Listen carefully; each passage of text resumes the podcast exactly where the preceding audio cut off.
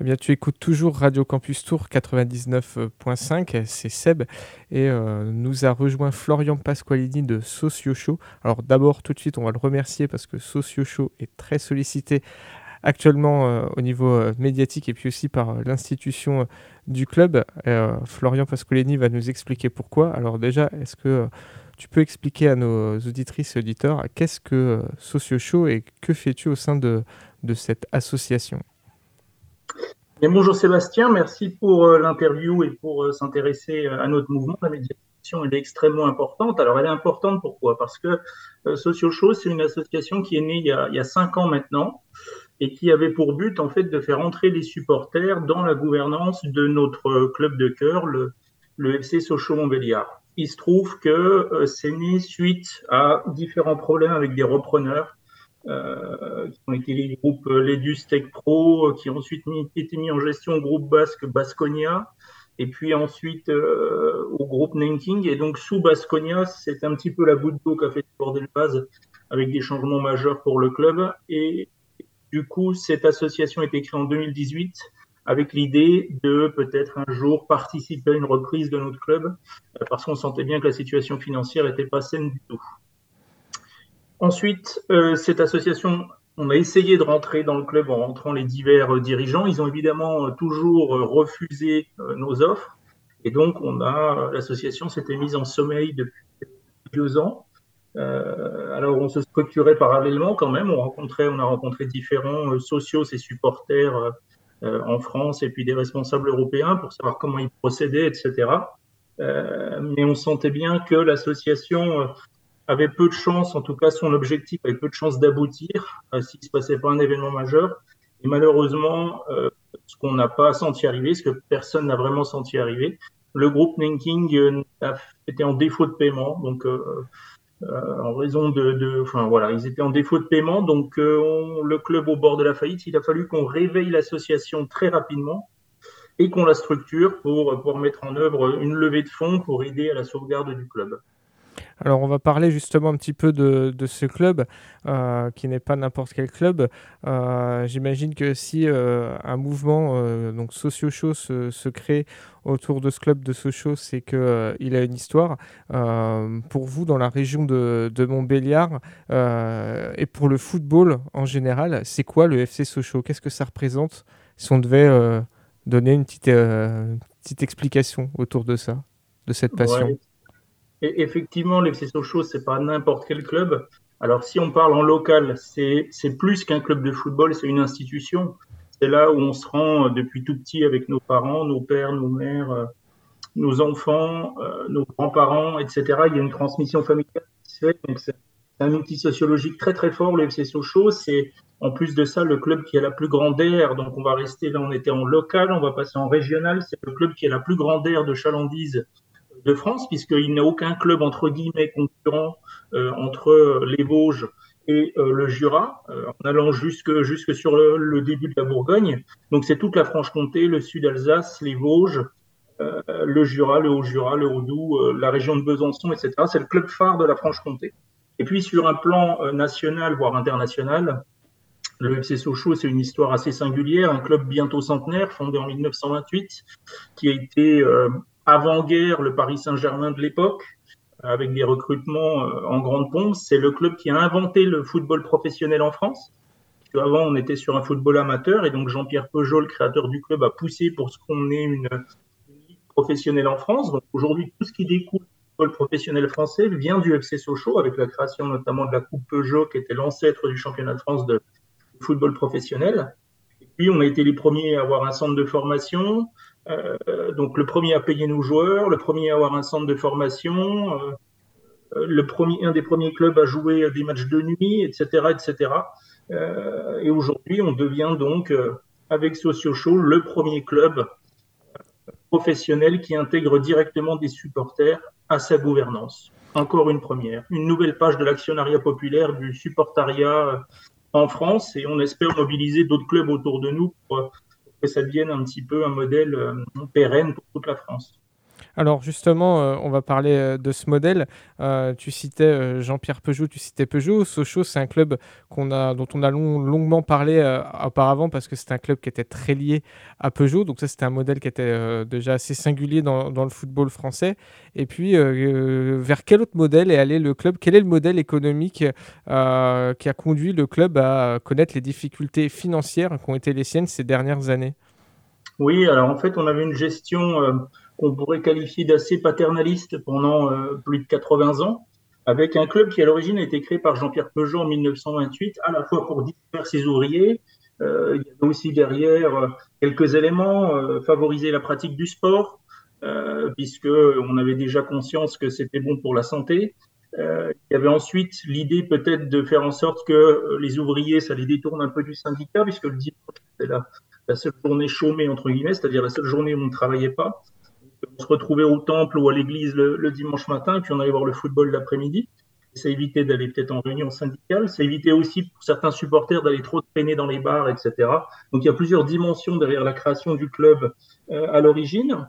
Après-guerre, l'usine ayant subi des dégâts euh, pendant la Seconde Guerre mondiale, euh, il a fallu reconstruire. Donc la politique de vedettariat avec des joueurs très bien payés pour l'époque, et bien, on y met fin.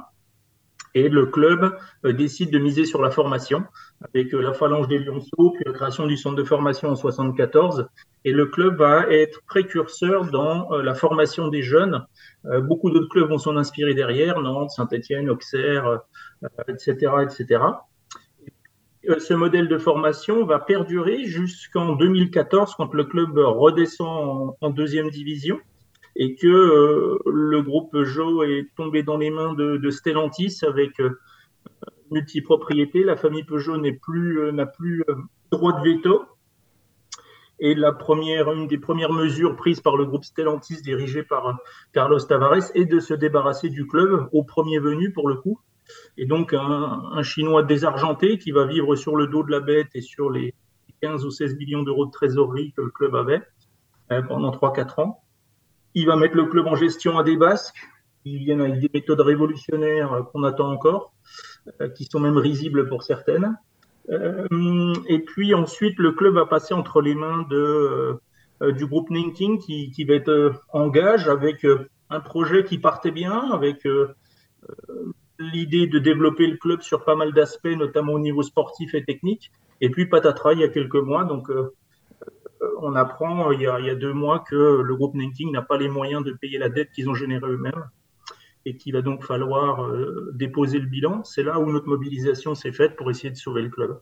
Alors, euh, tu citais le groupe Basconia, on va aussi préciser, c'est un, groupe qui était propriétaire d'un autre club, un club euh, de deuxième division espagnole, le, Deportivo Alaves. Et donc là, ça rejoint euh, quelque chose qui est dans l'actualité dont on parle aujourd'hui, 23 août, qui est des clubs appartenant à un même propriétaire. Et là, je parle du PSG de Braga, qui appartient au groupe QSI. Mais donc, Alaves et Sochaux, bon, a priori, avaient moins de probabilité de se rencontrer en Coupe d'Europe, mais en tout cas, il y avait quand même la question de la multipropriété, puisque en fait, elle appartenait au même propriétaire, avec derrière quand même ce sentiment un peu désagréable de, de, sentir qu'il euh, y a des possibilités financières euh, assez hasardeuses en termes de transfert quand un même groupe financier propriétaire de deux clubs. Et pas, et pas que de deux, puisque la ça va investir dans des petits clubs en Finlande, en Croatie. Enfin, c'était une gabégie. La multipropriété, c'est la mort du football on peut se le dire sous toutes les langues qu'on veut, c'est une horreur, la multipropriété. Bon, nous, on y est opposé. Euh, je pense que là, une bonne partie des supporters l'est aussi, puisqu'en fait, on devient une succursale. C'est-à-dire que dans la multipropriété, il y a toujours un club phare euh, pour lequel les, propriétaires vont mettre le paquet en termes d'argent. Et puis, il y a quelques clubs filiales dans lesquels on va euh, disposer des joueurs de 18, 20 ans qu'on aura été, qu'on est allé acheter au Brésil, en Afrique, peu importe.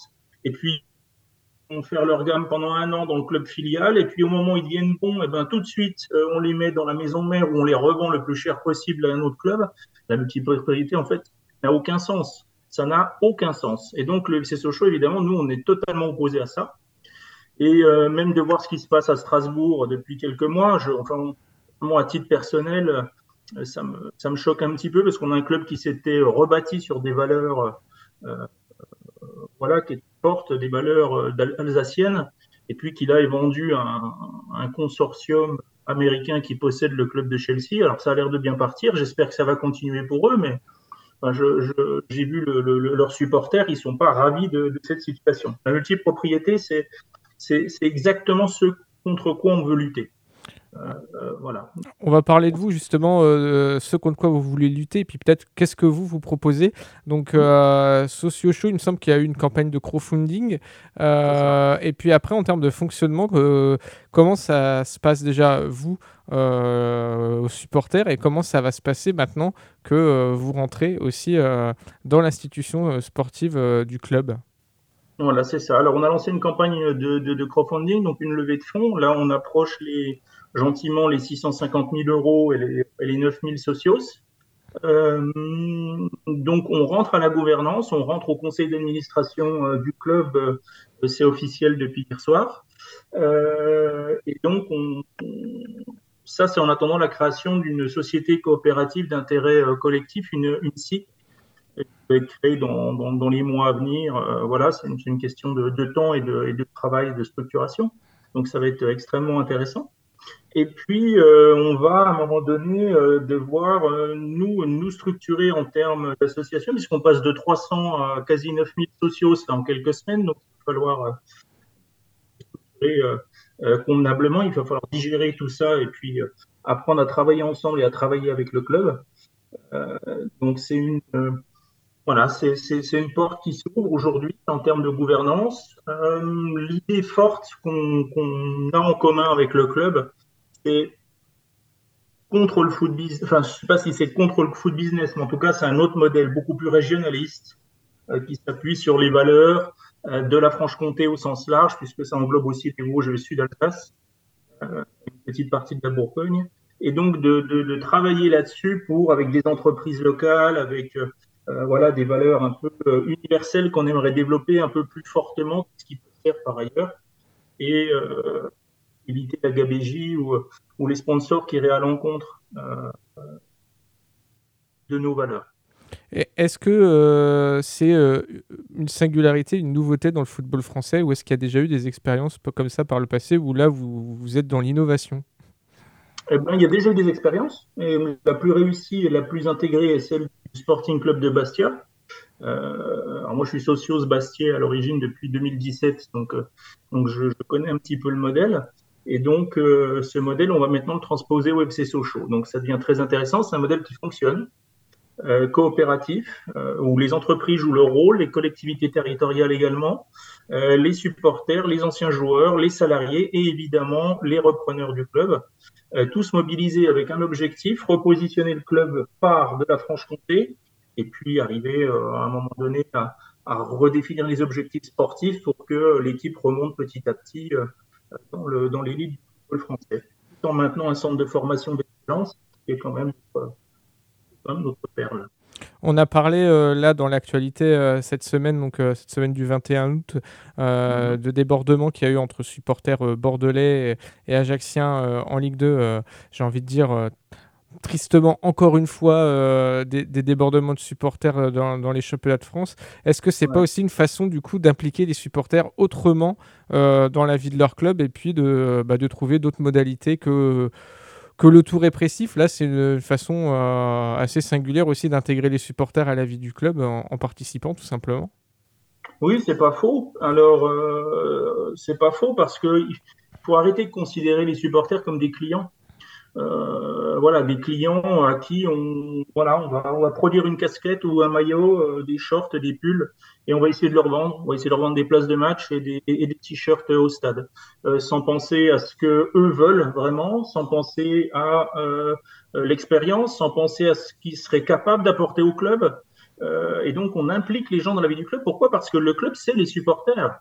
Euh, c'est-à-dire que les joueurs passent, les dirigeants passent, les entraîneurs passent, mais euh, les supporters restent. Euh, on a des supporters, nous, à, à Socio Show, qui ont 80, je crois que le, plus ancien a 90 ou 95 ans. donc c'est quelqu'un qui a vécu huit décennies de la vie du club, limite neuf décennies de la vie du club, et personne ne pourra jamais lui enlever. C'est ça les supporters. C'est aujourd'hui ils doivent s'impliquer dans la vie du club. Après il y a une dimension ultra supporter actif qui eux sont totalement en autonomie euh, et qui font bien ce qu'ils veulent en termes d'animation, etc., puisque sont totalement indépendants, évidemment, mais il y a cette idée de les rapprocher au maximum du club, non pas pour ne pas avoir de débordement, etc., parce qu'on ne peut pas tout contrôler, on ne peut pas contrôler parfois la de certains supporters, mais euh, au moins les impliquer au maximum pour que ça se passe du mieux possible et qu'on puisse animer du mieux possible un stade et qu'on a de la ferveur, évidemment, ça permet aux joueurs de se galvaniser et, obtenir peut-être de meilleurs résultats, et on aura, on aura franchement besoin dans les semaines qui viennent. Enfin, euh, je sais que dans d'autres clubs en France, je pense à Nantes, euh, il y a d'anciens joueurs nantais qui essayent depuis euh, plusieurs années de créer quelque chose pour changer aussi la gouvernance du club qui est quand même très compliquée depuis que Valdemar Kita est président du Football Club de Nantes. Est-ce que vous aussi, de votre côté, à Sochaux, vous avez eu l'appui, le soutien d'anciens joueurs emblématiques ou moins emblématiques, mais d'anciens joueurs du club? Eh bien, très bonne question. En fait, à la fois, euh, pour revenir sur la fin de la question, effectivement, on a le soutien de, nombreux anciens joueurs emblématiques. Là, on doit en être à une, euh, soixantaine ou 70 euh, qui nous ont rejoints de, toutes les générations, 70, 80, 90, 2000, 2010. et pour en revenir aux Nantais, et pas qu'à eux du reste, notre projet aujourd'hui, en fait, il se structure. Et donc, on est en train de mobiliser avec notamment les socios de Saint-Etienne, ceux de Guingamp, euh, nous, ceux de Nancy, de Valenciennes, de Rouen, on essaye Toulon, Marseille, euh, peut-être le Gazélec Ajaccio, Bordeaux, euh, les Bastiers évidemment. On essaye de se mobiliser pour créer un, groupe national, une représentation nationale de, ce modèle qu'on aimerait voir un petit peu se développer dans d'autres clubs emblématiques en France, parce que c'est un modèle qui permet de non seulement d'associer les supporters, mais aussi de pérenniser dans un certain sens, puisqu'on a un œil sur les comptes, on voit ce qui s'y passe, éviter évidemment euh, les gabégies que nous, à Sochaux, on a pu, euh, on a pu rencontrer ces dernières semaines. Et toute l'idée, c'est ne plus jamais revivre ça. Voilà. Euh, et c'est ce qu'on espère pour les autres clubs. Donc, il y, a les Nantais également qu'on doit, qu'on doit approcher les semaines qui viennent. voilà. Et oui, car Sochaux, on va dire que ça a été un peu la, cerise sur le, mauvais gâteau, parce que euh, le Gazélec d'Ajaccio, le FC 7 Sedan, euh, cet été ont disparu dans un relatif euh, anonymat, et c'est vrai qu'il y a Châteauroux a failli y passer aussi. C'est vrai que c'est c'est une actualité brûlante, celle de la, du modèle économique, en tout cas, qu'on souhaite voir mettre en place pour les clubs de, football. là, sportivement, vous redémarrez la saison donc, en National 1, alors que le championnat a déjà commencé depuis, il y a déjà eu deux journées de championnat, il me semble, qui ont été disputées. là, tout de suite, là, dans l'urgence, sportivement, qu'est-ce qu'on peut souhaiter et comment va se passer la, saison du FC Sochaux? Parce qu'il faut vite remobiliser des joueurs pour repartir en compétition. Ouais, c'est ça. Alors, juste un tout petit mot sur le début de la question. Effectivement, on sent qu'il y a les clubs de, sous-préfecture, comme on pourrait les appeler, on sent qu'il y a une souffrance. Euh, Sedan, 7, euh, on l'a évoqué ensemble, Châteauroux, euh, qui sont des clubs emblématiques dans leur région euh, et qui souffrent depuis plusieurs saisons et qui sont pas loin de disparaître. Ça a été notre cas à Sochaux. Donc, on espère qu'on va réussir un, redémarrage en flèche et que la mobilisation des entreprises, collectivités, supporters va nous permettre de repartir. Et il le faudra parce qu'il faudra être derrière ces jeunes joueurs qu'on a euh, recrutés. Donc, euh, euh, le club là a recruté à tout va. Et donc, sportivement, ça va être euh, assez compliqué dans les semaines qui viennent, puisqu'il y a un déficit de préparation en commun des joueurs, un déficit physique pour certains, d'autres sont déjà prêts, d'autres un peu moins. Et puis, on a une équipe relativement, relativement jeune qui va être basée beaucoup sur, sur beaucoup d'éléments du centre de formation. Donc, euh, il va falloir être patient, il va falloir les supporter au maximum parce qu'il va déjà falloir aller chercher un maintien en National 1 cette année parce que on ne se maintient pas, tout ce qu'on aura fait là aura peut-être servi à rien. Et euh, ensuite, il va falloir reviser très rapidement, probablement l'année prochaine. Alors, si on y arrive cette année, tant mieux. Et sinon, l'année prochaine, reviser tout de suite la montée en, Ligue 2 euh, parce que c'est essentiel pour pérenniser notre modèle, pour pérenniser notre centre de formation. Euh, je, le redis, c'est vraiment notre pépite. Hein. On a aujourd'hui, quand même, sur les deux dernières finales du monde, on avait euh, trois joueurs formés au FC Sochaux, Ibrahima Konaté, Marcus Thuram et Ivan Perisic en 2018 avec la Croatie, en finale d'ailleurs. Donc euh, voilà, on, va être à fond derrière cette équipe. Les échéances arrivent. Et puis, il faudra les encourager malgré les résultats qui risquent d'être un petit peu compliqués au démarrage. merci beaucoup, Florian Pasqualini, pour cette explication de texte et la défense de ce modèle que, vous portez pour, le football. à très bientôt. Puis on a simplement envie de dire allez Sochaux. Allez Sochaux. Merci Sébastien. À bientôt. Merci.